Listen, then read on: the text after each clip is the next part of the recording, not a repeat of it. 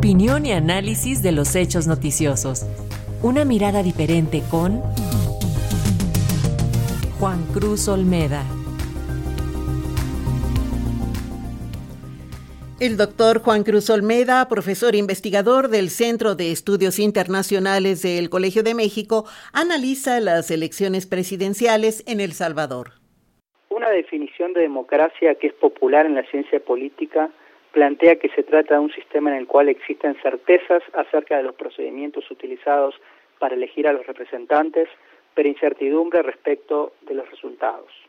En otras palabras, los actores que compiten por llegar al poder pueden estar seguros respecto de que los votos serán emitidos y contados sin que existan condicionantes y que el resultado de la votación no está definido de antemano. La elección que tiene lugar hoy en día para definir quién se convertirá en el futuro presidente de El Salvador y para elegir a los representantes legislativos no parecen cumplir ninguna de estas condiciones. Aún antes de que se computen los votos y se publiquen los resultados, es posible hablar de que, parafraseando al título de la famosa novela de Gabriel García Márquez, estamos en presencia de la crónica de una reelección anunciada, en la que el presidente en ejercicio Nayib Bukele logrará un triunfo arrollador. Esto marcará un punto de no retorno en la historia política del país, además porque la propia Constitución en diferentes artículos prohíbe la reelección consecutiva. El mismo Bukele reconoció en esto el pasado, incluso ya siendo presidente. Entender cómo El Salvador ha llegado a esta situación supone analizar eventos y tendencias observadas en el corto y mediano plazo en el país. En primer lugar, es importante mencionar que Bukele logró inscribir su candidatura como resultado de una intrincada interpretación realizada por la justicia respecto de las limitaciones establecidas en la Constitución para que pudiese buscar un nuevo mandato. La sentencia no resultó sorprendente dado que fue dictada por magistrados nombrados por la Asamblea Legislativa controlada por el partido de Bukele y que tienen afinidad con el proyecto político del presidente. El Tribunal Supremo Electoral, en el que también tienen un lugar de peso jueces vinculados a Bukele, aceptó a partir de esto su registro, que se dio casi sobre la hora del cierre de inscripciones y en un clima de alta expectativa. Este dominio que Bukele ha consolidado primero sobre la Asamblea, en la que su partido es mayoría, y luego sobre la justicia, utilizando dicho control legislativo para nombrar magistrados afines en distintos cargos, ha marcado la historia reciente de El Salvador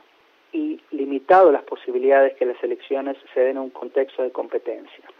aun cuando en las boletas aparecen hoy en día otros cinco candidatos. Diferentes encuestas han sostenido en semanas recientes que Bukele logrará fácilmente obtener más del 50% de los votos que le permitirán declararse ganador en primera vuelta, consolidando además el predominio de su partido Nuevas Ideas por sobre el Frente Farabundo Martí y Arena, que dominaron la vida política del país en las últimas décadas y a los que Bukele define como parte de la vieja política. Esta inequidad en la contienda no debe hacernos negar la amplia popularidad de la que goza el presidente Bukele, en gran medida por los resultados positivos de sus políticas contra las pandillas, que de facto eran las que controlaban amplios territorios del país y extorsionaban de manera cotidiana a la población. Frente a la situación, y luego de apelar a negociaciones con los distintos grupos criminales, como había sido práctica común en el pasado, Bukele apeló a reflotar una política de mano dura ha tenido como uno de sus pilares la declaración del estado de excepción en el territorio salvadoreño, además de acciones para controlar las cárceles del país y un involucramiento activo de las Fuerzas Armadas. El estado de excepción fue votado en 2022 por la Asamblea que responde al presidente y renovado de manera recurrente desde entonces. Este suspende diferentes derechos constitucionales de la ciudadanía y da facultades a las fuerzas de seguridad para realizar detenciones sin dar demasiadas explicaciones y mantener a las personas bajo custodia aún sin pruebas contundentes en su contra. Si esto ha permitido desestructurar a diferentes grupos criminales, hacer caer los índices de homicidios y extorsiones y reinstalar un clima de seguridad que no se vivía en el país desde hace mucho tiempo, en paralelo ha detonado las denuncias de violaciones a los derechos humanos. Esto último no ha hecho retroceder o cambiar de rumbo al presidente Bukele, sino que él mismo ha planteado que se trata de intentos de ir en contra del propio bienestar de los salvadoreños y no ha dudado en publicitar diversas medidas tomadas en las cárceles del país que rayan con el maltrato. Para una porción importante de la población, los buenos resultados que ven en la política de seguridad y que tienen efectos directos en su vida cotidiana parecen justificar la renuncia a ciertos derechos y libertades, algo que ha sido captado por estudios de opinión pública de alcance regional como el Latino Barómetro. Todo lo anterior ha dado al modelo Bukele una proyección global, y no son pocos los líderes políticos en otros países de América Latina que se han planteado imitarlo.